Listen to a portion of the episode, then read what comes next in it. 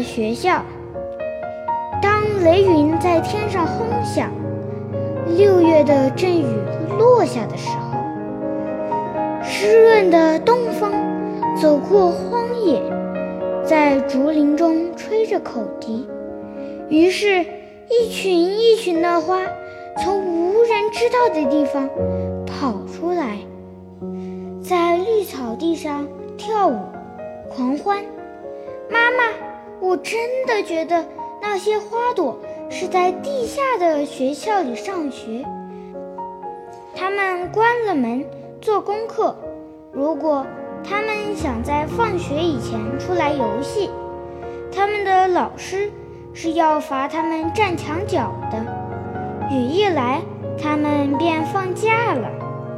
树枝在林中互相碰触着，绿叶在狂风里簌簌地响。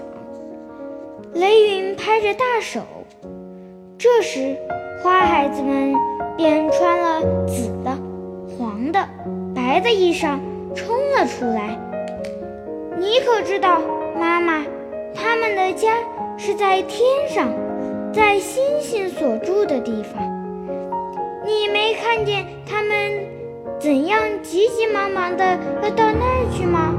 你不知道他们为什么那样急急忙忙？吗？我自然能够猜得出，他们是对谁扬起双臂来。